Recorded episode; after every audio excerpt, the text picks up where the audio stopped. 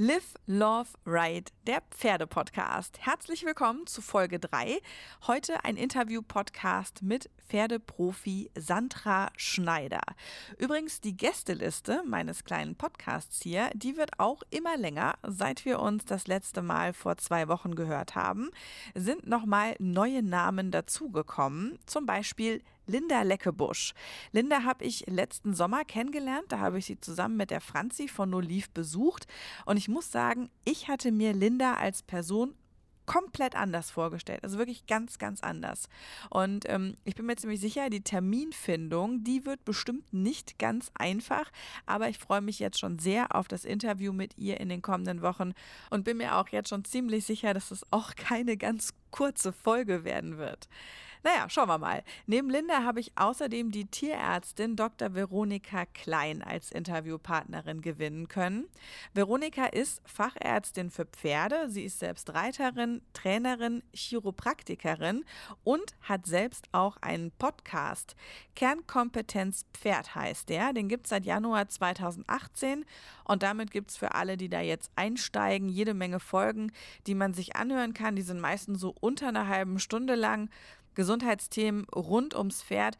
Absolute Empfehlung von mir, kann man sich anhören. Und äh, sie bietet auf ihrer Webseite außerdem auch Webinare und Online-Kurse an und ist damit medial sehr zeitgemäß aufgestellt. Außerdem bin ich gerade dabei, mich mit Denise Bader zu verabreden. Denise habe ich über Instagram gefunden und kennengelernt. Sie ist Managerin bzw. Trainerin von Europas größter Zucht- und Trainingsstation für Tennessee Walking Horses und da auch dreifache Weltmeisterin. Und ich muss ganz ehrlich sagen, wenn ich an Tennessee Walking Horses denke, ja, dann fallen mir zuerst mal ziemlich fiese Videos ein, die alle irgendwie so über die letzten Jahre bei Facebook viral gegangen sind und wo ich ganz ehrlich sagen muss, alleine bei der Erinnerung an das, was ich da gesehen habe, da möchte sich meine Magenschleimhaut gleich nochmal im Kreis drehen. Aber gerade deshalb bin ich auch wirklich jetzt schon sehr gespannt und ziemlich neugierig, was es rund um die Tennessee Walking Horses und das Training mit ihnen alles so zu erfahren gibt. Und nach dem bisherigen Kontakt mit Denise scheint das auch ein sehr nettes Gespräch zu werden. Ich freue mich drauf. Sandra Schneider, Interviewpartnerin meiner heutigen Folge, die war mir durchaus auch schon vor ihrer Teilnahme an die Pferdeprofis ein Begriff. Ich habe im Internet immer wieder gesehen, was sie so macht und mit welchen Themen Themen sie unterwegs ist. Ich habe sie kurz vor Weihnachten angeschrieben für den Podcast und auch ganz schnell eine super nette Antwort von ihr bekommen. Und ich muss wirklich sagen, so von der ersten Nachricht an hatte ich irgendwie so ein gutes Gefühl mit ihr. Und das hat sich dann auch bestätigt, als wir uns dann Anfang des Jahres in ihrem neuen Zuhause zum Interview getroffen haben. Und kein Pferdepodcast ohne Hunde, auch Sandras Mops Minza kriegt ihre Airtime und auch das ein oder andere Leckerli während der Aufnahme. Und ja, der ein oder andere Zeitbezug, der ist von heute aus gesehen nicht ganz zutreffend. Da möchte ich um etwas Nachsicht bitten. Es war zum Aufnahmezeitpunkt nicht absehbar, wann diese Folge hier online gehen würde und deshalb die Bitte einfach so ein bisschen geistig flexibel sein, bei den Zeitbezügen mitdenken. Dann klappt das schon. Ja, und damit geht es jetzt auch los. Eine Stunde Interview mit Sandra Schneider, gemütlich angekommen in deinem neuen Zuhause. Jawohl, in Gewelsberg, das ist zwischen Wuppertal und Dortmund, ganz grob gesagt. Und wir sitzen jetzt hier äh, vor deiner Haustür. Ich habe deinen kleinen Mops auf dem Schoß. Die anderen Hunde haben wir um uns rum verteilt. Im äh, Häuschen liegt noch eine Katze, da unten stehen die Pferde. Also du hast alles in unmittelbarer Reichweite, was dir lieb und wichtig ist. Sind das alles deine eigenen Pferde? Drei von den sieben. Die anderen gehören Freunden und Bekannten von uns. Okay, also erklär uns mal kurz für alle, die es noch nicht über Social Media mitverfolgt haben, deinen Tierbestand. Was gehört alles in den Zoo von Sandra Schneider? Also drei Pferde, Pepper, Leon und Uschi, äh, eine Katze und seit ich nach Gewelsberg gezogen bin, auch noch drei Hunde und ein Kater. Das ist mal eine Sammlung. Ja. Erzähl mal ein bisschen was zu den Pferden. Pepper, Leon und Uschi. Genau, also Pepper ist der älteste und auch mein erstes Pferd. Der ist jetzt, wird 21 dieses Jahr und ich habe den seit 2004. Ist ein Tinker Appaloosa Mix, sowohl vom Exterieur als auch vom Interieur, sag ich mal, ziemlich schwierig, also schwierig zu trainieren, weil kurze Beine, langer Hals, Riesenkopf, also ähm, ja. da muss man ein bisschen mehr tun, damit er vernünftig läuft und auch äh, vernünftige Muskeln ausbildet. Ist ein absoluter Schatz, aber sehr, sehr eigen. Also auch mir gegenüber manchmal wirklich eigen. Aber ich liebe den heiß und fettig. Also der ist wirklich so ein Teil von mir. Und ich vertraue dem zu 100 Prozent, dem würde ich mein Leben anvertrauen, wirklich. Ähm, vor zehn Jahren kam der Leon dazu, das ist ein Haflinger. Der war ein Trainingspferd von mir. Und ich habe die Grundausbildung von ihm gemacht und dann musste der verkauft werden, weil der Besitzer krank geworden ist. Und dann habe ich da kurz drüber geschlafen und ich fand ihn so toll und dann habe ich ihn adoptiert. Das war 2008.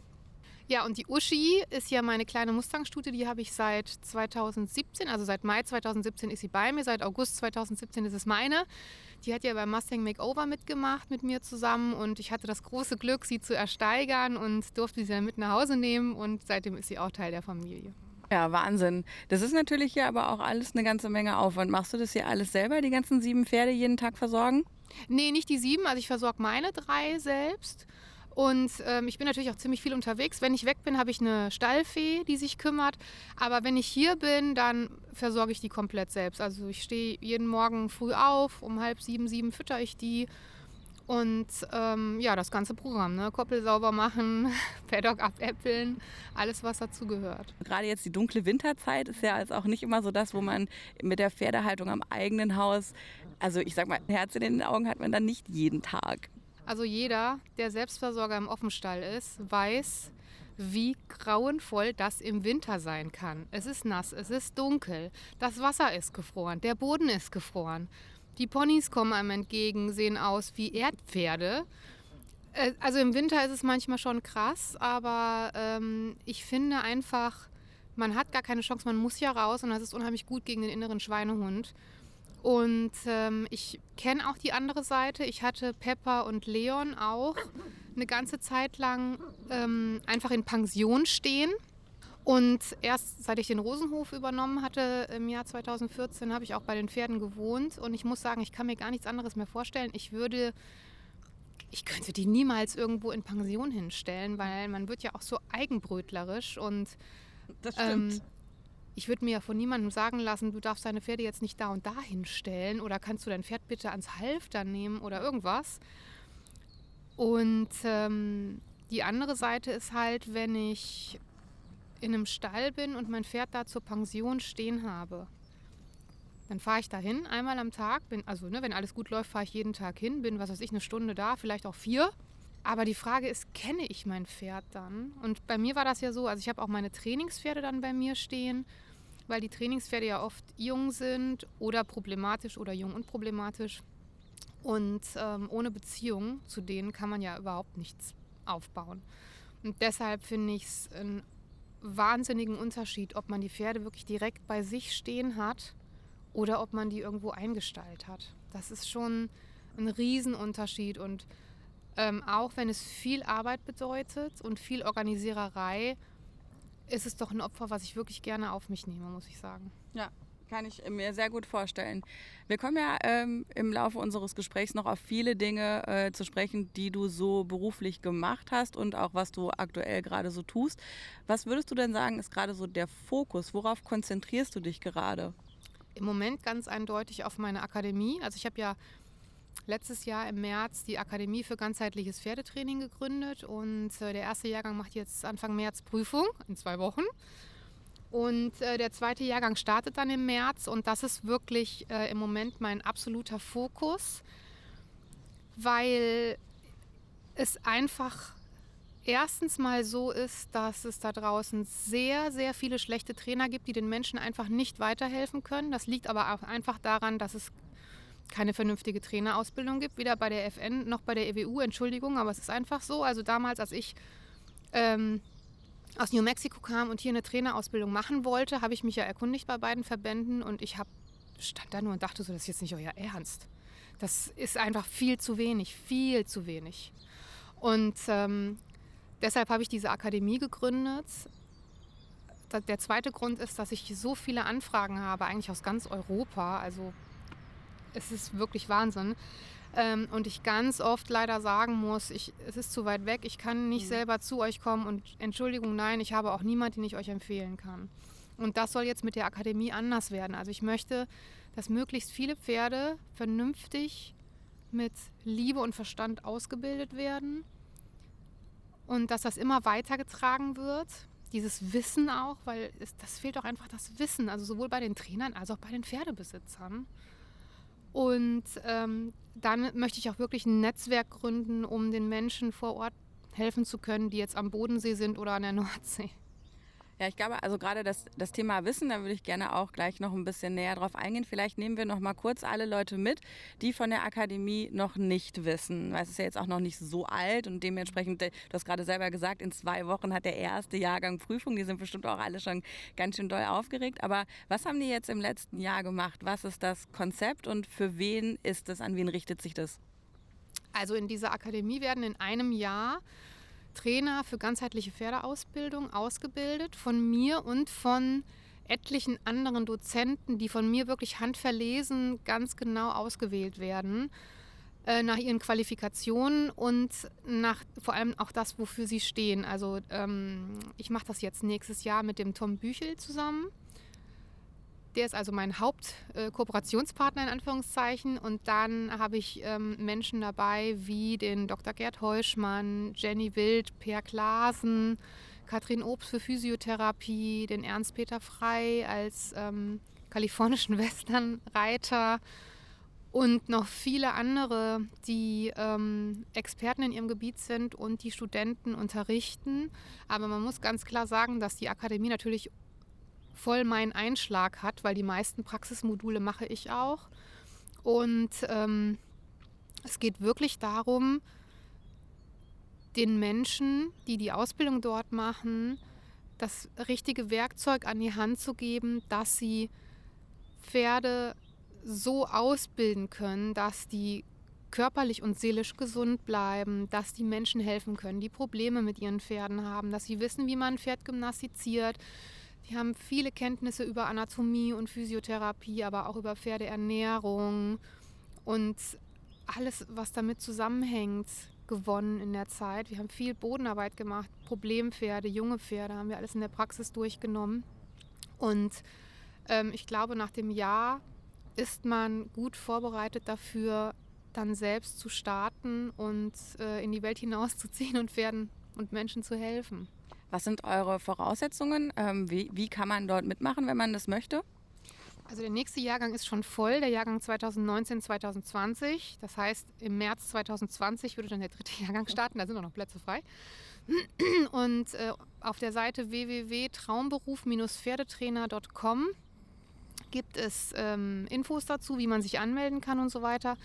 Die Voraussetzungen sind halt ähm, dass, ja, dass man Pferdemensch ist, sage ich jetzt mal ganz allgemein, dass man ein überdurchschnittliches Interesse an Pferden hat, viel Engagement für dieses Thema, dass man dafür brennt. Und sonst so Hard Facts gibt es eigentlich gar nicht. Also es muss jemand sein, der wirklich gut ähm, auch in diese Philosophie reinpasst. Und ähm, wir haben jetzt im neuen Jahrgang auch ganz viele unterschiedliche. Wir haben zum Teil Tierärzte, wir haben zum Teil Trainer, die schon äh, lange auch selbst unterrichten und so weiter. Wir haben aber auch ähm, wirklich Freizeitreiter, die sagen, es ist mein Herzenswunsch, diesen Beruf auszuführen. Also die Motivationen der Bewerber sind ganz, ganz unterschiedlich. Ja. Und ähm, wie kann ich mir das Jahr dann vorstellen? Also was ist der Aufbau? Wie oft muss ich dann irgendwo hinkommen? Wo finden Theorie und Praxis statt? Die Ausbildung beinhaltet drei Praxistage pro Monat, also Freitag, Samstag, Sonntag. Da findet der Unterricht statt. Und zwar zum allergrößten Teil auf Heartland in Geldern am Niederrhein bei dem Tom Büchel mhm. auf der Anlage. Einige finden auch vor Ort bei den Trainern statt, bei Ernst-Peter Frei, bei der Andrea Bethke, die ist unsere Dozentin für Dressurreiten. Zu der fahren wir auch hin. Und ähm, neben diesen drei Unterrichtstagen hat man noch Praxistage, die man bei den Dozenten verbringen kann und einfach den Tag mit denen verbringt, sage ich mhm. jetzt mal. Ne? Das heißt, man fährt dann zum Beispiel mit mir rum, ähm, macht das Training mit, was ich mache und schnappt da noch halt sehr viel mit auf. Das klingt sehr spannend. Ähm, Wissensvermittlung ist ja tatsächlich auch einer meiner Treiber, als es darum ging, dass ich äh, irgendwann entschlossen habe, diesen Podcast zu machen, weil ich ganz persönlich bei meinem Podcast-Konsum feststelle, also ich habe sowohl Sachen, die ich gerne konsumiere, die einfach, einfach mal pures Entertainment sind. Ja, also das wollen wir gar nicht wegreden. Also ich habe einfach manchmal, lasse ich mich auch gerne einfach nur eine Stunde berieseln und habe einfach Spaß dabei, Leuten bei Quatsch zuzuhören. Ähm, auf der anderen Seite ist es aber so, dass ich tatsächlich auch für mein berufliches Umfeld feststellen kann, dass ähm, schlauen Leuten einfach nur zuzuhören, wie sie sich austauschen und wie sie über aktuelle äh, Dinge sich besprechen, dass das schon wahnsinnig viel mit einem macht. Und ähm, ich glaube, dass wir in einer total spannenden Zeit leben wo einfach Wissen mega zugänglich geworden ist. Also es war halt vor 20 Jahren noch ganz anders. Wenn man da was rausfinden wollte, musste man ganz andere Wege gehen. Und ähm, mit diesen vielen Wegen sind natürlich aber auch viele Irrwege dann eben gleichermaßen dann auch zu uns gekommen. Ähm, ist Podcast als Medienformat eine Mediengattung, äh, die für dich schon eine Relevanz hat? Also konsumierst du was, hörst du dir was an? Gibt es Formate, die du anmachst? Ich muss gestehen, 0,0 Prozent, ehrlich. Also das ist was, das hat sich ähm, mir bisher noch nicht so eröffnet. Ich bin aber auch niemand, der jetzt ohne Ende YouTube-Videos zu einem Thema anschaut oder so. Also ähm, wenn ich am PC sitze, dann mache ich meistens meinen Bürokram, beantworte meine Anfragen, pflege meine Website, was auch immer und bin dann froh, wenn ich wieder raus kann. Deshalb ähm, verbringe ich so wenig Zeit wie möglich am Computer. Wahrscheinlich liegt es daran, ähm, ich weiß es nicht. Aber nee, also das hat sich bisher mir noch gar nicht so erschlossen, muss ich sagen. Für mich hat es eine ganz andere Dynamik, als wenn ich nur was lese und gerade also dieses YouTube-Video angucken, da bin ich halt so gebunden, dabei mhm. kann ich mich nicht bewegen. Ja, dann muss ich dann am Ende vielleicht das Handy mit mir rumschleppen und so, darauf habe ich ja auch keinen Bock. Aber äh, also umso schöner das, obwohl du gar keine Berührung mit dem Format hattest, dass du gleich hier eigentlich auch ohne viel Wissen äh, über das, was ich vorhabe, einfach auch direkt gesagt hast, ja, du kannst vorbeikommen, wir machen das. Was war so, was, was hat dich da getrieben? Absolut mein Bauchgefühl. Also ich bin aber auch so ein totaler Bauchmensch. Ich entscheide oft Dinge, ohne jetzt unheimlich viel zu recherchieren, einfach aus dem Bauch heraus. Und dann dachte ich, ach guck mal, nette Mail, das hört sich ja nett an, machst du mal mit. Das finde ich sehr schön. Und jetzt sitzen wir hier. Ich habe einen kleinen schnarchenden Mops auf den Beinen liegen. Das, was sich so im Hintergrund immer anhört wie eine schnurrende Katze, ist tatsächlich ein Mops, der sich jetzt auch einfach, also ich sag mal, ich glaube nicht, dass er sich demnächst nochmal vorhat zu bewegen. Freut mich sehr, um uns rum liegen überall Hunde. Ist auch schön, wobei meins liegt nicht. Bailey, würdest du dich noch mal hinlegen vielleicht? Ja, ich kenne diesen Blick, aber mach mal bitte noch mal da einen Platz. Großartig. So, mal alle Hunde noch mal da, wo sie hingehören. Ähm, Wenn es nicht Podcasts sind, ähm, ich nehme mal an, du hast aber gerade eben in, im, im Aufbau deiner Akademie ähm, auch eben viele andere Medien erstmal konsumieren müssen, um quasi dein, dein Lehrmaterial auch zusammenzukriegen. Was waren da so die Sachen? Hast du irgendwie, hast du Bücher vor allem gescreent? YouTube hast du gerade schon angesprochen. Ähm, es gibt natürlich auch jede Menge Webseiten. Was waren denn da so die Mediengattungen, sag ich mal, die du dir hauptsächlich zu Rate gezogen hast, um deinen eigenen Lehrstock jetzt aufzubauen? Also zu 75 Prozent Bücher, Seminare, und Vorträge. Also ähm, zum Beispiel so ein Vortrag von dem Dr. Gerd Heuschmann, das äh, finde ich einfach sensationell. Ne? Also sowas höre ich mir gerne an. Oder auch von, ähm, von Anatomie-Experten und so weiter. Ne? Das finde ich ganz wichtig. Ähm, und natürlich Kurse und Seminare, auch wenn das jetzt mal in eine ganz andere Richtung geht.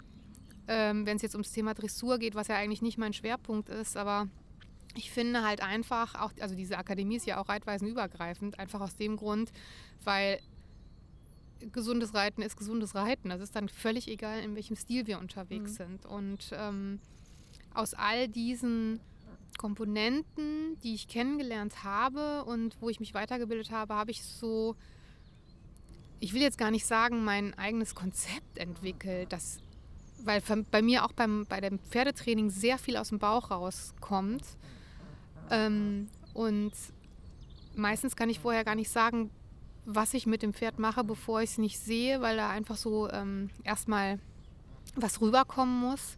Aber ähm, ich finde es schon wichtig, sich weiterzubilden. Aber wie du schon sagst, es ist auch schwierig, die richtigen Quellen zu finden, weil natürlich auch viel Humbug im Netz unterwegs ist. Ne? Das ist Fluch und Segen. Das stimmt. Und also auch gerade, also ich sag mal, die Anzahl von Likes oder Shares ist auch überhaupt kein Richtungsweiser mehr, was Qualität angeht. Also äh, um diese ganz. Ist ja, Dschungelcamp ist ja äh, von den Quoten her, ne? Also bestes Beispiel dafür. Also ähm, das steht nicht unbedingt für Qualität, wenn sich das besonders viele Leute anschauen. Nee, ist aber immer noch die teuerste Produktion, die das RTL macht. Aber ich bin also tatsächlich auch schon so lange vom linearen Fernsehen weg. Das Einzige, was ich mir noch angucke, weshalb ich tatsächlich auch noch diesen Fernseher da stehen habe, ist Sonntagabend Tatort. Ähm, Gibt es denn aber ähm, zwischen all den Irrwegen Internetseiten oder Portale, äh, wo du sagen würdest, da lohnt es sich mal hinzugucken? Also da kriegt man, wenn man jetzt interessierter Pferdebesitzer ist oder demnächst Pferdebesitzer werden will ähm, oder einfach nur Reitsport interessiert, da kriegt man mal eine aus deiner Perspektive gesehen fundierte Information angeboten? Ja, also es gibt auf YouTube einige Kanäle, gerade wo es um Anatomie und Physiotherapie und das verbundene Training geht, die wirklich super sind. Aber auch da, also auch in unserer Akademie, das ist natürlich, die Experten haben teilweise so unterschiedliche und vor allem auch gegensätzliche Meinungen, oh ja. dass man da wirklich aufpassen muss, was man sich anschaut und ob man das für sich umsetzen kann. Deshalb finde ich, ich muss ein bestimmtes Grundwissen haben, durch Kurse, durch Bücher oder durch was auch immer, bevor ich mir einfach gedankenlos diese Videos anschaue und das einfach nachmache oder das für richtig halte, äh, was vielleicht gar nicht dem entspricht, was ich jetzt eigentlich mit meinem Pferd oder mit wem auch immer machen möchte. Ja, aber gerade, also da finde ich Bücher jetzt auch gerade für diese Sachen wieder schwieriger. Also sogar Videos finde ich schwierig, weil du musst ja erstmal eine gewisse Blickschulung bekommen haben.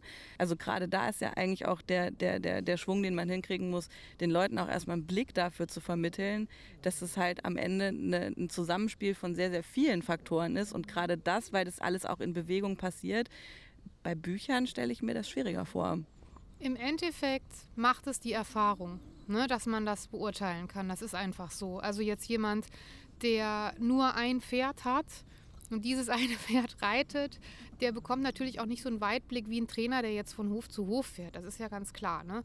Aber ähm, es liegt ja auch an jedem selbst und jeder ist da anders so gewappnet und veranlagt, wo er jetzt das Wissen herbekommt. Also einige können das mit dem Lesen sehr gut verinnerlichen, andere müssen das immer sehen, die fahren dann vielleicht eher zu Kursen hin und so weiter. Und es gibt ja auch nicht immer richtig und falsch. Ne? Man muss halt nur wissen, was ist jetzt in der Situation das Richtige. Wenn ich jetzt ein Buch lese, wo drin steht, wenn dein Pferd dich beim Spazierengehen überholt, mach bitte das und das. So, das kann sein, dass das bei drei Pferden funktioniert und das vierte Pferd eskaliert dabei total. Und dann stehe ich da und denke, ja, das stand aber jetzt nicht in meinem Buch. Was mache ich denn jetzt? Ne? Also deshalb, es ist immer, immer so, dass ein gewisser Erfahrungsstock natürlich da sein muss. Und ähm, für den normalen Pferdebesitzer, sag ich mal, ist es ja schön, wenn er sich so gut es geht weiterbildet, damit er zum Beispiel, und das finde ich ganz, ein ganz, ganz wichtiges Thema, auch weiß, wenn sein Pferd einen neuen Sattel braucht, hat der Sattler, den ich da habe kommen lassen, Ahnung oder will der mir nur irgendwas verkaufen? Ne? Und das finde ich solche Dinge, also die sollte man einfach wissen. Und ähm, das ist zum Beispiel was, also da gibt es ja ganz klare Richtlinien, wo man nachschauen muss. So, ne? Und ähm, die Frage, inwieweit ich mich sonst weiterbilden möchte und ausprobieren möchte, die ist ja dann jedem selbst überlassen. Und ähm, insofern, wie gesagt, da muss jeder auch seinen eigenen Weg finden, welchen Medien er jetzt vertraut. Ne? Ja, also ich muss auch sagen, wenn ich so selber auf mich ganz kritisch gucke, ich habe jetzt 30 Jahre mit Pferden zu tun, mein aktuelles Pferd habe ich im 11. Jahr und alleine nur auf diese elf Jahre mit diesem Pferd geguckt. Also ich glaube, ich fange gerade erst an, den einigermaßen zu verstehen. Und ähm, ich bin auf relativ wenig, was so in den ersten vielleicht fünf Jahren da passiert ist, auch im Westernsport, also bin ich in Anführungszeichen nicht stolz und ich würde davon wenig wiederholen. Und das liegt jetzt aber auch nicht daran, dass ich irgendwie sage, okay, ich habe mich nie irgendwie für Wissen interessiert. Also ich war schon immer wissenshungrig. Aber ich glaube einfach, dass am Ende des Tages auch alles eine kontinuierliche Entwicklung ist und jede Szene hat ja auch irgendwie so ihre, ihre, ihre Wachstumsfaktoren, die sie da treibt. Und ich meine, da gehen ja die Welten auch wahnsinnig auseinander mittlerweile. Ähm, aber dennoch, also ich kann mich persönlich bei den Westernreitern immer noch am wohlsten fühlen. Ist es bei dir auch so? Ja, also auch ich habe früher Dinge gemacht, wo ich jetzt denke, die würde ich im Leben nicht mehr machen. Zum Beispiel mit Tiedemann-Zügel reiten, mit Sperrim reiten. Aber damals wusste ich das wirklich noch nicht besser. Da war ich ein Teenager. Ja, dahinter fragt man das vielleicht und dann kriegt man gesagt, nee, das gehört so. Oder man lernt das in der Reitschule. Das ist ja, ne, also ja. was man so in Reitschulen lernt, das ist ein Thema für sich. Ähm, aber ich, ja, es ist ganz schwierig zu sagen, in welcher Reitweise ich mich zu Hause fühle. Also es gibt auch viele Westernreiter, die gerade das, also Equipment beim Westernreiten, das kann man ja wirklich als Waffe gegen das Pferd einsetzen. Und das äh, finde ich manchmal wirklich gruselig. Ähm, deshalb kann ich überhaupt nicht sagen, ich fühle mich jetzt in der und der Reitweise mehr zu Hause, weil es gibt Menschen, jetzt wie die Andrea Bethke zum Beispiel, die wunderschön Dressur reiten. Wunderschön. Und dann gibt es auch Menschen, die wunderschön Western reiten. Es kommt immer darauf an, wie es ausgeführt wird. Ich finde auch manche Barockreiter total toll. Mhm. Deshalb kann ich das gar nicht genau sagen. Also meine Pferde tragen alle einen Westernsattel, aber einfach aus dem Grund, weil ich finde, dass das, wenn die gut passen, die pferdefreundlichere Alternative ist, weil die einfach das Gewicht des Reiters gut auf dem Pferd verteilen und ähm, weil ich mich da drin auch sicher fühle, jetzt gerade bei jungen Pferden, die ich neu anreite. Aber ähm, insofern, wie gesagt, kann ich gar nicht genau sagen, dass ich mich jetzt wirklich zu 100 Prozent den Westernreitern zuordnen würde. Ja. Ähm, aber, also ich sage mal, jetzt sind wir ja schon relativ tief drin in der Reiterei. Ähm, es hat ja aber alles irgendwann mal irgendwo angefangen. Und bei mir war das so, mich hat irgendwann mein Opa als Siebenjährige zum örtlichen Reitverein geschleppt. Und dann hat man dieses winzige Kind auf so Meter 80 ausgebundene Schulpferde gesetzt und an der Longe ohne Helm äh, im Kreis reiten lassen. Da habe ich noch ein Foto, was in meinem Flur hängt, wo ich letztens gerade, also da ist mir tatsächlich erst aufgefallen, dass das alles auch ohne Helm passiert ist und wie riesig der Bock eigentlich war. Wie fing bei dir die Reiterei an? Sehr unkonventionell. Auf einem äh, Zirkuspony, einem Shetland-Pony namens Winnie aus dem Zirkus, bei uns im Dorf zu Hause im Westerwald im Gelände. Und das hat mich auch total geprägt. Also ich bin wirklich jahrelang ähm, ohne Sattel durchs Gelände geritten und mache das heute auch noch am aller, allerliebsten. Und ich wurde dann auch irgendwann in eine Reitschule geschickt von meiner Mutter, aber das fand ich so grauenvoll, weil da musste man im Kreis reiten äh, und das da hat sich mir überhaupt nicht erschlossen. Also, wenn man genauso gut draußen reiten kann, wieso soll man in der Reithalle im Kreis reiten? Habe ich nicht verstanden. Fand ich auch blöd, dass die Pferde da alle so in Boxen waren. Unsere Pferde waren immer auf der Wiese und ich fand, die Pferde haben da irgendwie keinen guten Eindruck gemacht und mir gefiel das nicht. Und dann bin ich da erstmal einfach nicht mehr hingegangen. Bis ich irgendwann dann übers Westernreiten allerdings auf den Trichter gekommen bin, ähm, dass es doch auch noch was anderes gibt und dann da wieder den neuen Einstieg gefunden habe. Aber ja. eigentlich bin ich wirklich totaler Geländefreak und das macht sich auch bis heute noch bemerkbar. Also auch wenn ich die jungen Pferde anreite, äh, sobald die einigermaßen sicher sind, gehe ich raus mit denen, mhm. weil ich auch finde, dass das für die Pferde, sowohl für die Psyche als auch äh, für den Körper ähm, ein ganz, eine ganz wichtige Komponente ist, mit denen ins Gelände zu gehen. Ja. Und am Ende, also wenn du ein gutes Gelände hast, ähm, dann kannst du ja, glaube ich, auch alleine durch das Bergauf, Bergab, die unterschiedlichen Böden, also ich habe mein Pferd so nach einer relativ langen Pause besser in Shape gekriegt, als ich es in der Halle je hätte reiten können. Also das hat tatsächlich auch, finde ich, einen massiven Aspekt auf den gesamtphysischen äh, Zustand vom Pferd. Äh, von daher, und abgesehen davon, mir macht es auch einfach, mir macht es echt aktuell auch den allergrößten Spaß, einfach Pferd und Hund zu nehmen und draußen zu sein. Ist schon mega cool. Äh, ich muss ja leider morgens nach dem Reiten dann ins Büro gehen. Ich muss noch so eine andere Sache machen, damit ich dieses Geld habe für dieses Pferd. Was machst du eigentlich im Ich bin äh, Product Owner in einem Verlag. Mhm. Aber bei mir ist halt eben das Berufliche hat einfach überhaupt gar nichts mit Pferden zu tun und Pferde sind komplett mein Ausgleich. Wann war das bei dir klar, dass Pferde auch nicht nur deine, also deine, deine, große, deine große Liebe und deine Freizeit sein werden, sondern eben auch das, was du beruflich machst? 2003. Äh, da war ich zwei Wochen in Andalusien und stand wirklich am Ende dieser Zeit oben am Paddock und hatte wirklich, also wie so ein Blitzschlag traf es mich. Ich muss jetzt was mit Pferden machen, das geht nicht. Also ich hatte zu der Zeit zehn Jahre Vollzeit im Büro gearbeitet. Das hat mir auch eigentlich immer Spaß gemacht. Also ich war auch da gut drin und es war auch ein sicherer, super Job und so weiter beim tollen Arbeitgeber. Und doch war es immer so, dass ich mir irgendwie vorkam, als wäre jeder Moment, den ich da sitze, verschwendete Lebenszeit. Und alle haben immer gesagt, ja, du musst aber deine Einstellung ändern mhm. und so. Ne? Ja, und dann traf mich also dieser Blitzschlag. Und dann habe ich irgendwie überlegt, was ich jetzt mache. Und dann habe ich ein halbes Jahr unbezahlten Urlaub beantragt damals und bin dann nach New Mexico gegangen, ohne überhaupt zu wissen, was da auf mich zukommt. Aber ich wusste, okay, das ist eine Ranch und da ist eine Trainerin vor Ort und ich kann da wohnen. Alles andere wird sich zeigen. Also ich wusste sonst gar nichts. Und ähm, bin dann dahin und das war wirklich ein absoluter Glücksgriff, weil ich da mit einer Trainerin gearbeitet habe, die junge und problematische Pferde trainiert hat. Und zwar wirklich von der schlimmsten Sorte, also Pferde, die drei Jahre alt waren und die schon bei fünf Trainern waren, so ungefähr. Hallo! Und ähm, der dritte Trainer hat gesagt, tun in die Wurst, bevor er jemand umbringt, so ungefähr. Ne? Also echt krass. Und das war für mich die absolute Erleuchtung. Also ich, das war so eine tolle Zeit. Und ich kam nach Hause und ich wusste, ich kann nichts anderes mehr machen. Das ist absolut das, was ich machen möchte.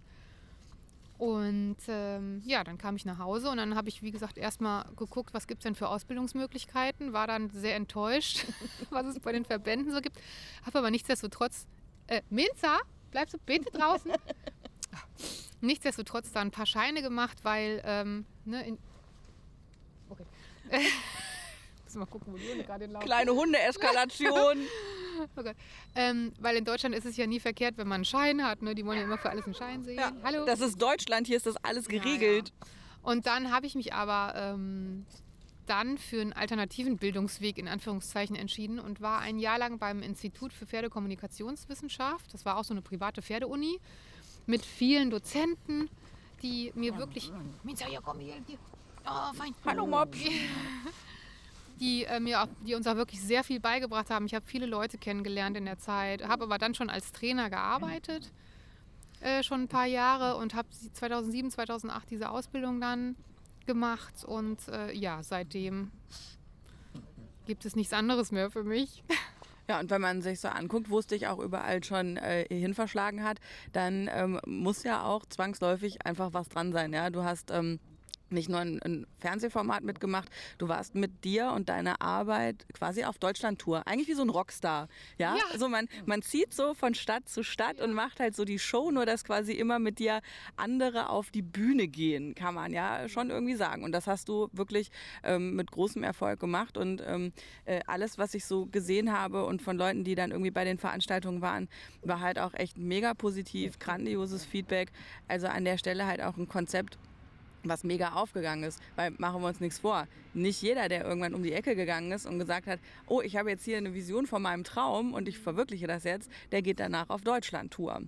Also scheint es ja schon so zu sein, dass es ähm, auch ähm, ja, also gute Gründe gibt, warum das auch genau das ist, was du tun solltest. Gab es trotzdem mal so Tage, wo du da gesessen hast und dir gedacht hast, wäre ich doch mal besser im Büro geblieben? Lass mich kurz überlegen. Nein. Nein, absolut nicht. Also natürlich ist es körperlich mega anstrengend. Der Mops möchte wieder auf den Schoß klettern. Das ist ja. gar kein Problem. Ja. Komm, Schaffst du das, Mops? Ja, auf jeden Fall. Ähm, es ist körperlich total anstrengend. Man muss äh, wirklich 100% gesund sein, um das zu machen. Mops hat sich im Kabel verwickelt. Das macht nichts. Warte mal, ich könnte das vielleicht so. Ja. Wie geht, Minza? Ja. Warte mal, wir machen das mal anders. Ich Kannst du das mal halten? Hm? Ja. Ich halte mal den Mops. Wo ist denn der Ich mal um das Beinchen. Warte, das ist hier ums Hinterbeinchen und so. Wir haben einen Mops mit Kabelsalat. Ein Kabelmops. Warte, warte kurz. Ja. Minza, da bist du ja wieder. Hallo. Wolltest du was sagen? Ich bin ein bisschen verliebt in deinen Mops. Die ist aber auch süß, ne? Ja. ja du bist die süßeste Mops auf der ja. ganzen Welt. Wir sind auch beide nicht so schlank und haben recht kurze Beine. Wir passen auch ganz gut zusammen. Aber ich schnarch nicht so doll wie du. Oh ja, okay, jetzt habe ich, hab ich was Falsches gesagt. Jetzt, das, das hätte ich nicht sagen sollen. Verdammt. So ein Mist. Entschuldigung. Entschuldi. Magst du mich trotzdem? Darf ich einen Keks? Auf jeden Fall. Auf jeden Fall darfst du einen Keks. Warte mal. Ja. Entschuldigung, mal schön nicht in die Tüte krabbeln. Jetzt wollen wir mal nicht. Ja, bleiben Sie mal ruhig. Nee, ruhig bleiben geht nicht, was zu essen will. Okay, pass mal auf. Nee, pass mal auf. Guck mal, hier ist der Keks. Oh, da ist aber jemand Ja, bitteschön. Bitteschön. Du auch, natürlich. So. Einmal Kekse für die Hunde, noch einen Schluck Kaffee. Ja, Pizza. Mm. Das war ja super, ne? Auf jeden Fall. Jetzt, jetzt kommt sie ja auch wieder zu. Ja. jetzt sind wir nämlich wieder Buddies. Ja, jetzt ist alles wieder gut zwischen uns. Jetzt haben wir das mal geklärt hier. Ja, wunderbar. Äh, zwischen all dem, was du schon gemacht hast, hast du noch so äh, eine Wunschliste, wo du sagst, mit den Leuten würde ich gerne mal arbeiten? Ja, auf jeden Fall. Also ähm, bei wem ich unglaublich gerne mal ein halbes Jahr Praktikum machen würde, ein Einzelcoaching wird mir da gar nicht reichen, ist äh, Frédéric Pignon. Also den finde ich ähm, unglaublich. Was der allein mit seiner Ausstrahlung macht, das finde ich Wahnsinn. Also wahrscheinlich kann man das auch nicht lernen, aber den finde ich wirklich toll. Also auch seine Art, ähm, mit den Pferden umzugehen und ja, seine Stimmung auf die Pferde zu übertragen, finde ich Wahnsinn. Mhm. Den finde ich wirklich toll. Also das ist, wenn man sich das anguckt, kenne ich auch nur von YouTube, also habe ich auch noch nie irgendwas live gesehen. Aber da denkt man sich immer so, das ist wie so ein Tanz. Und ein Tanz, wo jeder genau weiß, was als nächstes kommt und wo es einfach wahnsinnig toll synchron irgendwie alles ist und einfach so, ja, aber auch als wäre es das Normalste von der Welt, völlig selbstverständlich. Absolut, ja. Also ich habe ihn schon ein paar Mal live gesehen und ich bin wirklich immer tief ehrfürchtig schon fast. Was ist deine grundlegende Motivation bei der Arbeit? Also was ist so quasi das Fundament von allem, wo du jeden Tag drauf baust?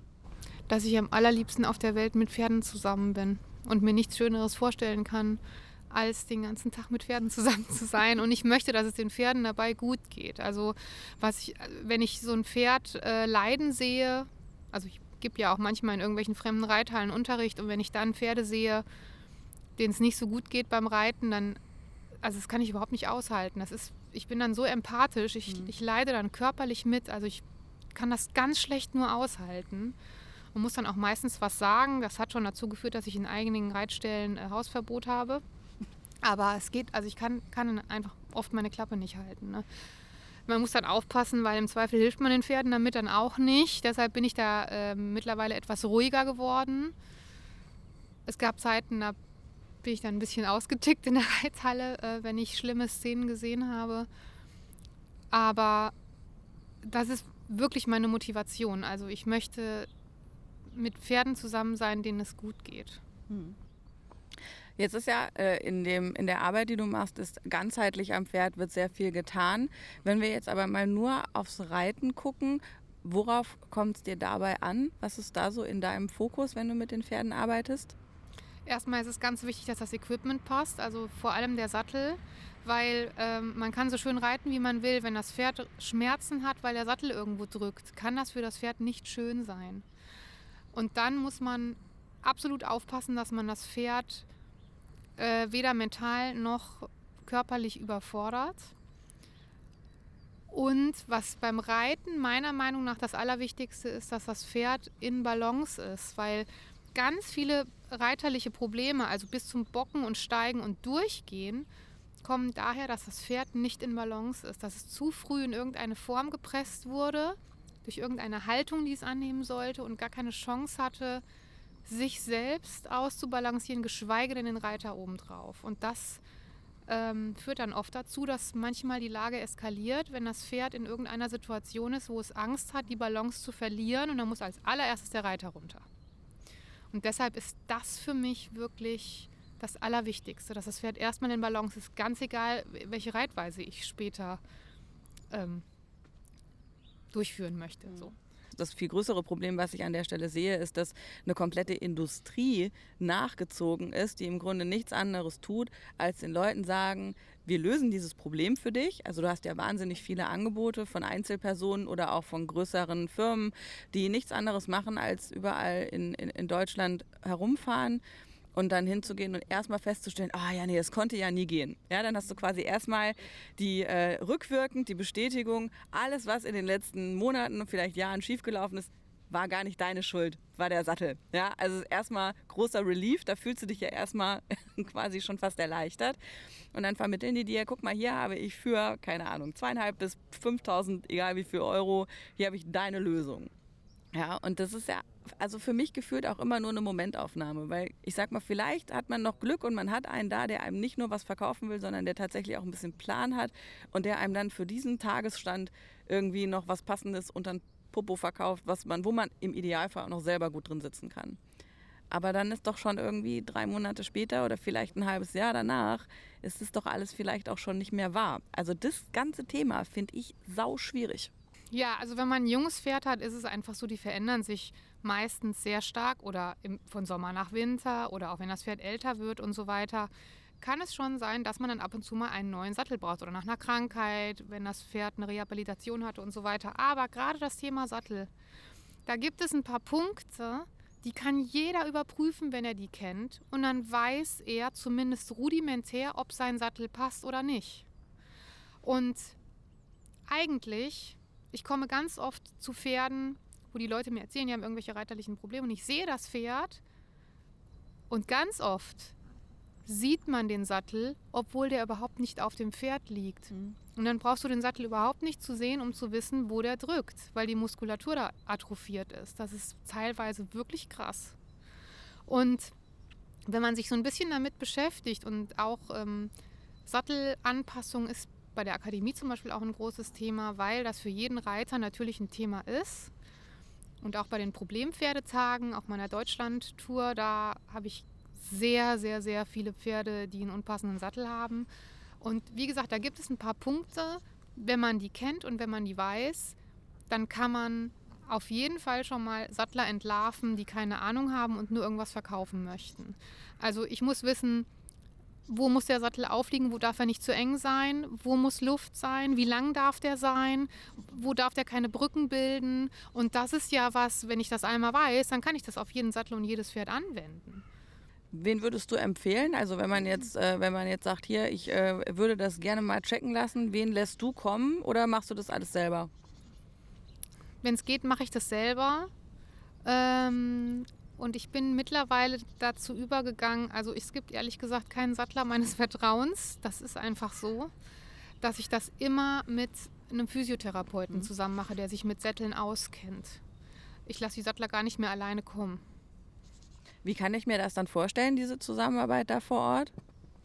Ja, also der Physiotherapeut weiß ja zum Beispiel, das Schulterblatt ne, rotiert, das muss rotieren können, zwar nur 10 Grad, aber immerhin. Ähm, da darf der Sattel also nicht behindern oder an der falschen Stelle aufliegen. Dann weiß der Physiotherapeut natürlich, wie lang der Sattel sein darf. Das weiß mancher Sattler nicht.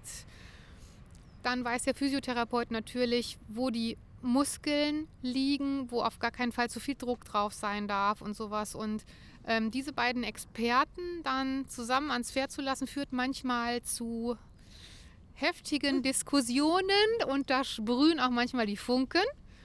Äh, aber wenn man selbst dann noch ein bisschen Ahnung hat, dann glaube ich, ist das der beste Weg, einen gut passenden Sattel für sein Pferd zu finden. Wie oft machst du das dann, diese Kombination, dass du dir äh, diese äh, beiden Experten kommen lässt? Naja, eigentlich bei jedem Jungpferd, was zu mir in Beritt ja. kommt und was noch keinen eigenen Sattel hat, gucke ich erstmal, ob einer von meinen Sätteln einigermaßen passt. Weil es Blödsinn ist, ein Pferd, was jetzt gerade angeritten wird, wenn das jetzt einen neuen Sattel kriegt, der wird nicht lange passen. Und ich habe aber einige Sättel, wo meistens einer zumindest so passt, ähm, dass es, dass es dem Pferd nicht schadet und nicht wehtut. Und dann kann man halt immer noch in der Zeit danach schauen, dass man dann was Eigenes mhm. findet. Ist ja so, wenn man in viele Trainingsställe guckt, da geben die Leute ja immer ihre Pferde mit ihrem Equipment ab. Aber am Ende des Tages ist es so, dass die Pferde mit dem Equipment vom Trainer äh, geritten werden. Und ähm, ich sag mal, beim Kopfstück, mein Gott, ja, also wenn sie es abwaschen, ist das ja vielleicht irgendwie noch die eine Sache. Aber gerade beim Sattel, also das ist dann so ein Sattel, der dann irgendwie am Tag über 15 Gäule geht. Und das ist dann auch immer, wo ich mir denke, nee, irgendwie lieber nicht. Tja, das ist halt oft Bequemlichkeit vom Trainer. Der kennt seinen Sattel. Ne? Der weiß genau, wie er da drin sitzt und wie er da auch wieder rauskommt im Notfall.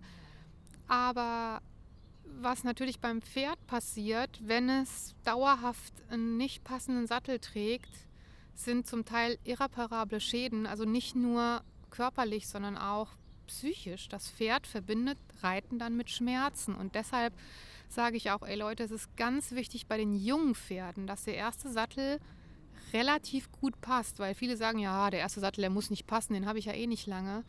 Wenn ich da aber einen Sattel habe, der dem Pferd weh tut, was lernt das Pferd dann beim Anreiten? Aua, das tut weh. Und das möchten wir natürlich auf gar keinen Fall. Ne? Und deshalb sollte man immer gucken, dass ähm, auch wenn man sein Pferd in Beritt gibt, dass das mit Equipment geritten wird, was dem Pferd passt. Und dass man nicht einen Trainer hat, der sagt, das ist mir doch egal, ich möchte mein Geld kassieren und trainiere das Pferd und ich mache es mir so bequem wie möglich. Ja. Jetzt sieht man ja heute immer mehr diese ähm, Reitpads auch in so schönen Bonbonfarben. Sind diese Pads eine Alternative für dich, wo du sagst, ja, kann man mal machen? Ich finde die gut. Also ich bin ja eh so ein ohne Sattelreiter und ich persönlich finde, dass mindestens 90 Prozent aller Pferde ohne Sattel besser laufen als mit Sattel beim Reiten, weil der Sattel schon immer irgendwo behindert. Und wenn man äh, ein zierliches Figürchen hat, ist auch nichts dagegen zu sagen, dauerhaft mit so einem Pad zu reiten. Wenn man mehr wiegt als 80 Kilo, ist das total tabu, weil wir haben ja die Druckspitzen genau da, wo unsere beiden Sitzbeinhöcker sind. Und da drücken wir auf die Muskulatur immer punktuell drauf. Und das Pad sorgt kaum dafür, dass das Gewicht verteilt wird. Und deshalb ähm, wäre ich vorsichtig. Also ich ähm, ich persönlich würde sagen sogar, ich meine, ich wiege 55 Kilo mit Reitstiefeln. ähm, das ist bei mir schon grenzwertig, je nach Pferd. Ähm, aber ich würde es auf gar keinen Fall machen, wenn ich, also jetzt dauerhaft und nur mit Pet reiten, wenn der Rücken des Pferdes nicht in Ordnung ist, also nicht gut bemuskelt mhm. ist und äh, ich vielleicht etwas mehr wiege. Das kann nur nach hinten losgehen. Das kann nur Schmerzen beim Pferd verursachen. Was ich super finde ist, ich meine, das kann natürlich, also wer kann das leisten, ne? aber super ist natürlich, wenn ich den Rücken des Pferdes ganz unterschiedlich belasse. Ich tue mal einen Western-Sattel drauf, mal einen Dressursattel, mal reite ich ohne Sattel und nur, nur mit Pad. Da wird der Rücken ja immer anders beansprucht und muss woanders tragen. Das finde ich super. Ne? Das ist ähm, für das Pferd auch wirklich das Beste. Ich mache das mit meinen Pferden so, wenn es irgendwie geht. Also ich reite mal mit Sattel, mal mit Pad, mal ganz ohne und äh, schaue einfach, dass ich die so abwechslungsreich wie möglich belaste. Mhm. Jetzt hast du ja hier ähm, eine ganz klassische Offenstallhaltung. Das ist heute auch was, was man immer mehr sieht. Und ähm, ich sag mal im Vergleich zu, wenn ich so zurückdenke, ich weiß nicht, ob es jetzt 10 oder 15 oder vielleicht auch 20 Jahre sind, da war so das Einzige, was man überhaupt gesehen hat, irgendwie, wenn überhaupt mal eine Paddockbox. Also wir sehen eine ganz klare Verschiebung auch in den, in den Haltungsformen dahingehend, dass man so ein bisschen mehr äh, auch versucht, den Pferden da gerecht zu werden und ähm, ich sag mal, ein bisschen, ähm, ja, ein bisschen ganzheitlicher da auch zu arbeiten. Für dich quasi, wenn du, wenn du, wenn du Klassen, Klassen vergeben müsstest, Klasse 1, Pferdehaltung ist deiner Meinung nach? Eigentlich schon der Offenstall, wobei ich das einschränken muss. Also der Offenstall muss auf jeden Fall groß genug sein, sodass auch die rangniedrigen Pferde ans Futter können. Es muss genug Futterplätze geben.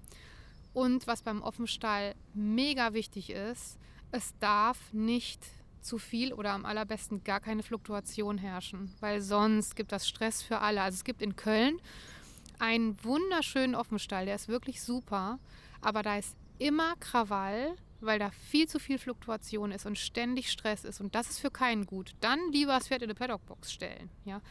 Aber ähm, ein schöner Offenstall mit genügend Auslauf, mit einem vernünftigen Boden, äh, mit genügend Fressplätzen ist meiner Meinung nach so das Pferdefreundlichste, weil es einfach auch so ist, wie ne, die Pferde leben auch in der Natur, in der Gruppe zusammen, draußen, ständig und werden nicht in Einzelabteile gepackt und so weiter. Das ist ja alles eine Erfindung des Menschen.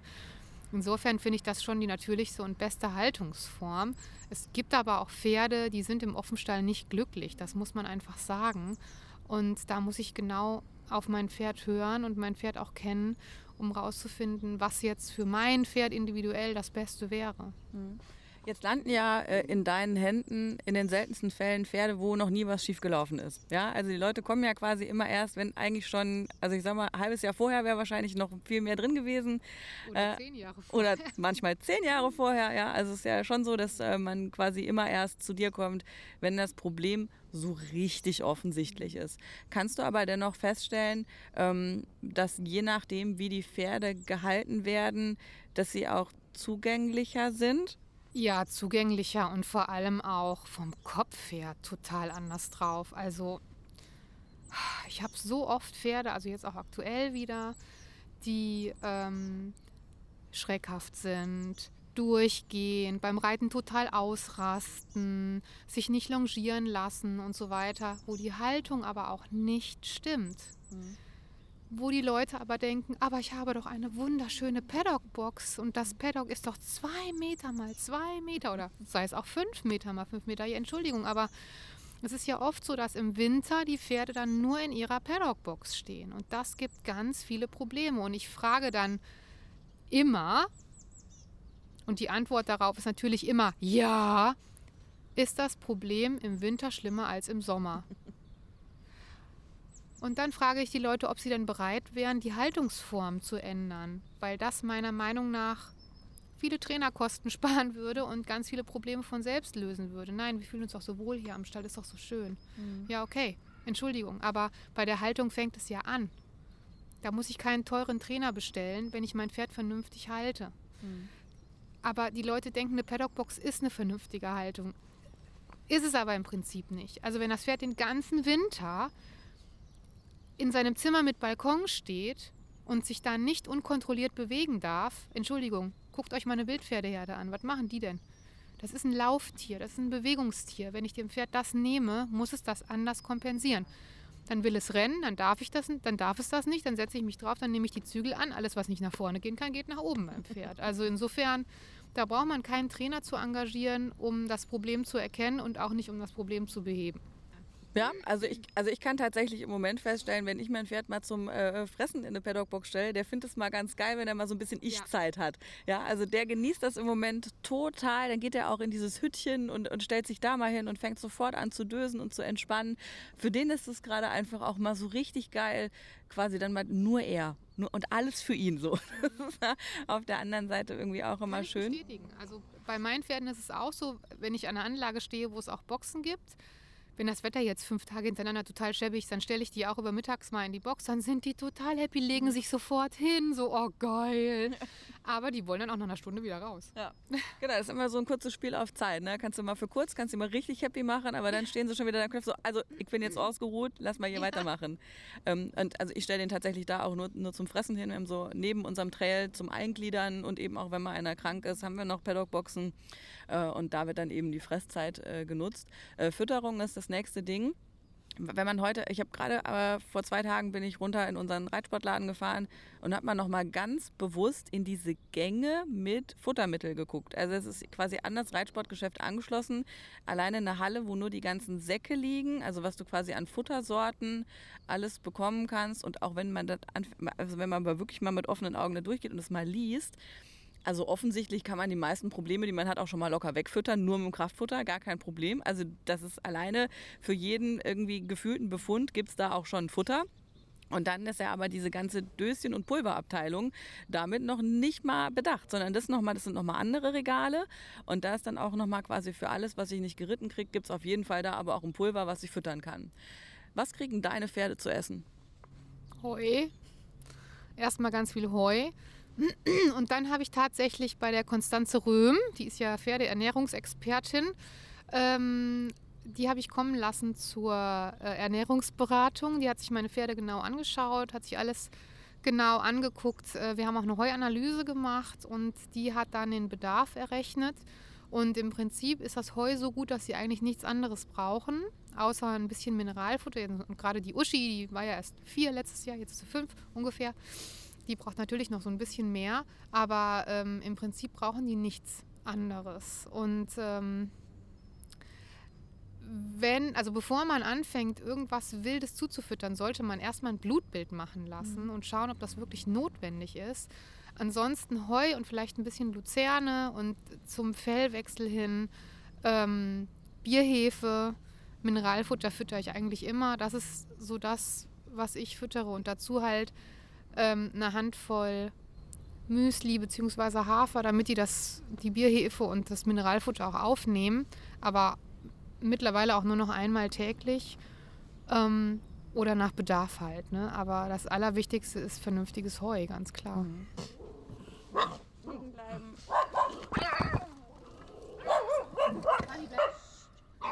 Jetzt haben wir echt den Mops geweckt. Das gibt's ja gar nicht. Der Opa läuft weg. Äh, Pani?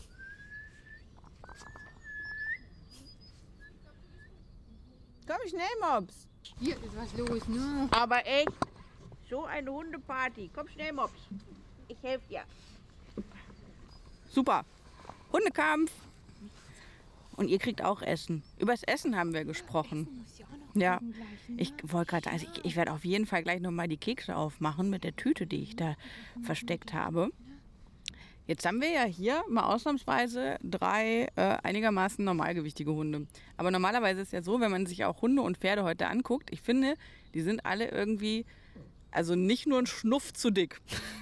ist das was, was du auch feststellen kannst?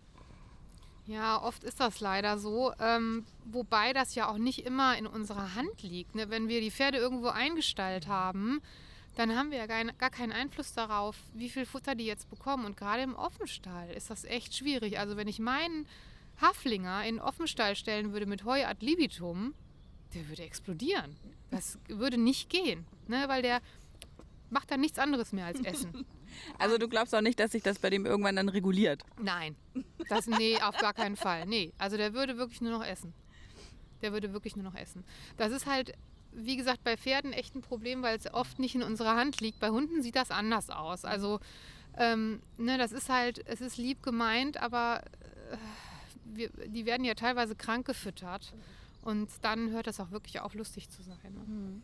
Es gibt ja heute jede Menge Experten rund ums Pferd, die man auch zu Rate ziehen kann. Und also ich sag mal, für jedes Problem ist irgendwie so gefühlt auch ein Berufsbild nachgewachsen. Ähm, es ist auch sehr schwierig nachzuvollziehen, weil heute, ich sag mal, an einem guten Internetauftritt kannst du nicht mehr festmachen, ob du tatsächlich jemanden hast, der ähm, viel Berufspraxis und Erfahrung und Kompetenz hat oder ob das jemand ist, der vielleicht am Ende nur mal an einem Wochenende einen Schein sich von einem Institut hat ausstellen lassen und der dann eben auf Pferde und Menschen losgeht und der sich vielleicht auch gut verkaufen kann. Ja, also es ist ja am Ende des Tages, ist ja, merkt man ja erstmal nur der Mensch gegenüber, was der einem erzählt und da kann man ja durchaus dann, ich sag mal, auf der menschlichen Ebene ein gutes Gefühl bekommen und am Ende ist aber die, gerade die Arbeit, die dann gemacht wird, die eben auch qualitativ zu bewerten, ist ja dann schon eher eine schwierigere Geschichte. Hast du da eine Empfehlung, wie man da am gescheitesten vorgeht? Also bei mir ist es relativ einfach, weil ich sehr, sehr viele Pferde habe, die sehr problematisch sind. Und man sieht natürlich, wenn man so viele Pferde schon trainiert hat und äh, geritten hat und ausgebildet hat, da kriegt man ein Gefühl dafür und sieht, ob da körperlich was im Argen ist. Und ähm, viele, viele, viele Probleme haben körperliche Ursachen. Also gerade reiterliche Probleme. Ne? Also bis hin, dass das Pferd den Reiter möglichst schnell loswerden möchte. Und ähm, bei mir ist es natürlich so, ich habe die Leute, mit denen ich zusammenarbeite, weil ich weiß, okay, ich habe folgendes Problem mit dem Pferd. Das könnte da und da dran liegen und ich lasse jetzt mal jemand drauf schauen. Und wenn derjenige mir sagt, es ist klar, dass das Pferd sich nicht reiten lässt, weil das und das und das und er das Pferd dann behandelt und danach wird es besser, ist es natürlich ganz eindeutig. Ne? Und natürlich habe ich auch viele äh, Therapeuten ausprobiert, die mich dann nicht überzeugt haben. Ähm, und ich bin da sehr wählerisch, muss ich sagen. Und es gibt nur eine Handvoll, denen ich wirklich vertraue, aus der Erfahrung heraus einfach. Ne? Mhm. Und es ich komme aber auch ganz, ganz, ganz, ganz häufig zu Pferden, wo ich dann frage, hat denn schon mal ein Osteopath draufgeschaut? Ja, ja. Und dann erzählen die Leute mir die wildesten Sachen, äh, was der gemacht hat. Und dann schüttel ich wirklich nur mit dem Kopf, weil, wie gesagt, ja, man kann das ja wirklich über Wochenendseminare auch lernen. Mhm. Und das ist dann etwas schwierig. Ne? Ja, also ich erinnere mich da an eine Situation im Stall. Wir hatten so aus der Reithalle, konntest du vorne noch auf so einen Putzplatz mit drauf gucken. Und dann stand da so eine und hat irgendwie da, ich weiß nicht mehr, ob es hinten oder vorne war, ist ja auch egal, auf jeden Fall so an dem Pferd rumgezogen, dass er quasi echt nur noch auf halb acht hing und dann äh, halt den, den Hals entsprechend verbiegen musste, um nicht hinzufallen. Und ich war so beim Rein, halt gemeint, was machst du da? Das ist eine Dehnübung, die hat mir der Osteopath gezeigt und guck mal, wie schön der sich dehnt der, dehnt sich nicht, der versucht nicht auf die Fresse zu fallen und der liegt auch gleich, wenn du nicht loslässt. Also das, das ist auch scheinbar, gibt es auch überhaupt keine, keine Grenze, wo man sagt, ähm, was soll ich mir eigentlich zutrauen und was nicht. Ja, also da sehe ich auch noch ein Riesenproblem an der Stelle. Ja, da sind wir wieder bei dem Thema ähm, Bildung, ne, was muss ich lernen und äh, da auch die Anatomie eines Pferdes. Da sollte jeder Pferdebesitzer rudimentär drüber Bescheid wissen, damit sowas nicht passiert. Ne? Aber wie gesagt, es gibt viele Experten und das Problem ist, ähm, auf irgendjemand muss man sich ja verlassen und das ist manchmal wirklich schwierig heutzutage. Das stimmt. Ähm, am Ende ist es ja so, wenn man die Möglichkeit hat, länger mal mit Leuten zu arbeiten, dann merkt man ja auch so, passt das so mit Leuten, passt es so mit einem zusammen. Aber die Kontaktanbahnung, die findet ja heute oft erst mal online statt. Und da auch schon nicht mehr so, dass man sagen kann, okay, ich war jetzt zwingend, hatte ich den Computer an, sondern meistens hier erstmal nur ganz kurz in 140 Zeichen, vielleicht auf dem Smartphone. Wie ist das bei dir mit deinem Smartphone? Wie oft holst du das raus? Fangen wir mal so an. Wie oft guckst du? Kann ich jetzt nicht so beantworten. Wenn es klingelt halt oder wenn ich eine Nachricht schreiben will oder wenn ich irgendwas nachgucken möchte, aber jetzt nicht ständig. Was sind deine liebsten Apps auf deinem Handy? Hast du was mit Pferden auf dem Handy? Ich habe eine Reiter-App. Ja, die habe ich auch. Die ist toll. Ähm, da kann man dann gucken, wo man lang geritten ist. Das finde ich super. Ähm, Facebook finde ich äh, als App für mich oder für jeden, der selbstständig ist, recht sinnvoll, weil man das einfach super nutzen kann und da auch viele Leute schnell erreicht. Ja, das sind so die ich gerne nutze. Ja, du hast ja auch sehr einschlägige Erfahrungen gemacht, mit Sicherheit gerade was soziale Netzwerke angeht, mit der Zeit, als die Pferdeprofis äh, dann damals noch mit deiner Beteiligung eben auch im Fernsehen gelaufen sind. Und ähm, es ist ja am Ende, was alles in sozialen Netzwerken passiert, ein, ein, ein gutes Stück davon ist ja auch massiv bedenklich. Ja, ähm, was da immer ein bisschen gefährlich ist, ist, dass Menschen, die äh, kein Selbstvertrauen haben oder sehr unsicher sind oder selbst gemobbt werden, sich dort ähm, so zusammentun, um jemand anders fertig zu machen und fühlen sich dann halt stärker, weil sie in der Gemeinschaft dann gegen jemand anders und so weiter und so weiter.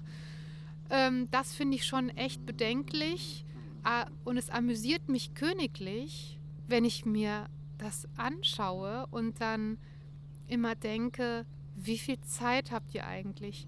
Wenn ich was bei Facebook sehe, was mir nicht gefällt, dann klicke ich das weg. Mhm. Diese Leute aber stürzen sich da drauf, kommentieren wie die Wahnsinnigen. Und ich denke immer, das ist Lebenszeit. Die gibt euch auf dem Totenbett niemand wieder. Was ist denn mit euch nicht in Ordnung? Also das erschließt sich mir überhaupt nicht, gar nicht. Und deshalb kann ich das null nachvollziehen, wirklich nicht. Mhm. Also kann ich mir das tatsächlich so vorstellen, dass du ähm, äh, in dieser Zeit, in der ja auch wirklich so eine Welle unterwegs war, dass du das einfach wirklich weggewischt hast, dass du das auch gar nicht gelesen hast? Die Kommentare, nein. Wieso sollte ich das tun? Also das ist ja absolut verschwendete Lebenszeit. Um Gottes Willen. Also da habe ich wirklich Sinnvolleres mit meiner Zeit anzufangen. Und irgendwelche Leute haben mir dann immer äh, geschrieben und gesagt, guck mal bitte, was sie schreiben, oh Gott. Und ich habe dann immer gesagt, ja, weißt du, solange ich mit mir im Reinen bin, können die doch über mich sagen, was ich will. Das interessiert mich doch überhaupt nicht. Die kennen mich ja gar nicht. Keiner von denen kennt mich ja. Und insofern ist das für mich völlig irrelevant. Ja. Was sind denn so Themen, wo du sagst, damit sollte man sich auch noch sozialen Netzwerken nähern und wo sollte man lieber die Finger von lassen? Also gerade mit solchen äh, Problemchen oder so oder großen Problemen, äh, da wäre ich vorsichtig in sozialen Netzwerken. Das ist ja das, was früher klassisch so ein Forum war. Da sind natürlich auch viele drin, die meinen, sie hätten eine Ahnung und haben überhaupt keine. Deshalb bin ich da ganz vorsichtig mit. Ähm, ja, was, was natürlich ähm, immer schön ist, wenn es eine tolle Veranstaltung gibt und da hat man eine super Reichweite und, und kann das schön ähm, dann dort ankündigen und so weiter. Aber jetzt gerade mit irgendwelchen Fragen nach Training, nach Gesundheit, nach Krankheiten, finde ich, das macht keinen Sinn, das irgendwie in sozialen Netzwerken breitzutreten. Da würde ich meinen Tierarzt fragen oder meinen Physiotherapeuten oder einen anderen Experten. Aber ähm, sowas würde ich um Gottes Willen nicht auf diese Plattform stellen. Mhm. Jetzt ist aber, du hast gerade angesprochen, auch um Sachen zu verbreiten, ist es ein ganz wichtiger und großer Weg. Ja. Was würdest du sagen, wie viel von deinem Business kommt online zu dir? Oh, ähm, also alles, was nicht über Mundpropaganda kommt, ich sag mal wirklich 90 Prozent. Also mittlerweile vielleicht 75 Prozent, der Rest ähm, über Empfehlungen, aber es kommt, das meiste kommt wirklich online rein, klar. Und wo finden wir dich, wenn wir dich finden wollen? Also deine Internetseite ist klar, die können wir über Google finden. Wo bist du ansonsten präsent? Ich habe Facebook und Instagram gefunden. Genau, das ist auch so das, worauf ich mich beschränke, ähm, weil ich jetzt auch kein Freund davon bin, überall zu sein und das alles pflegen zu müssen. Da habe ich überhaupt keine Zeit für und deshalb beschränke ich mich darauf. Gut, das heißt, wir finden dich bei Facebook und Instagram. Und ähm, bitte? YouTube. Auf YouTube, auf jeden Fall, stimmt. Ich vergesse, ich blende YouTube immer aus, weil ich nicht so eine Videotante bin. Aber da natürlich auch. Und äh, gehst du dieses Jahr nochmal raus? Also gibt es Veranstaltungen, wo wir dieses Jahr dich finden können? Ja, recht viele. Also ich gebe natürlich Kurse europaweit. Ähm, dann bin ich auf der Equitana, auf der Americana bei den Western Days in Dülmen. Das ist jetzt das, was mir spontan einfällt, aber ich habe ziemlich viele Veranstaltungen dieses Jahr, wo ich unterwegs bin. Genau. Dann informieren wir uns über all diese Termine online auf deiner Webseite und folgen dir in den sozialen Netzwerken. Und äh, für heute vielen Dank. Sehr gerne. Danke fürs Zuhören. Das war Folge 3 Live, Love, Ride, der Pferde-Podcast. Ich sage vielen, vielen Dank fürs Zuhören. Ich freue mich über euer Feedback. Könnt ihr mir schicken, zum Beispiel per E-Mail sabine at liveloveride-podcast.de. Ihr findet mich auf Instagram, ihr findet mich auf Facebook und natürlich auch auf der Webseite liveloveride-podcast.de. Den Podcast, den gibt es bei Soundcloud bei Spotify und auch bei iTunes. Und bei iTunes da nochmal der Hinweis für alle, die das vielleicht gerne machen wollen, weil sie das Format mögen. Es hilft immer ganz ungemein, wenn man da so Sternchen und Reviews bekommt. Also, wenn euch der Podcast gefällt, dann freue ich mich über eure Sternebewertung und lasst gerne auch eine kleine nette Review da. Gerade am Anfang von so einer Serie ist es durchaus was Hilfreiches. Und auch wenn ihr irgendwie Feedback und Anregungen habt, dann damit nicht hinter dem Berg halten. Ich würde mich wirklich sehr, sehr freuen, wenn auch eure Themenvorschläge oder auch Vorschläge für Interviewpartner für die Gästeliste demnächst in meiner Mailbox sind. Für heute vielen Dank und bis in zwei Wochen.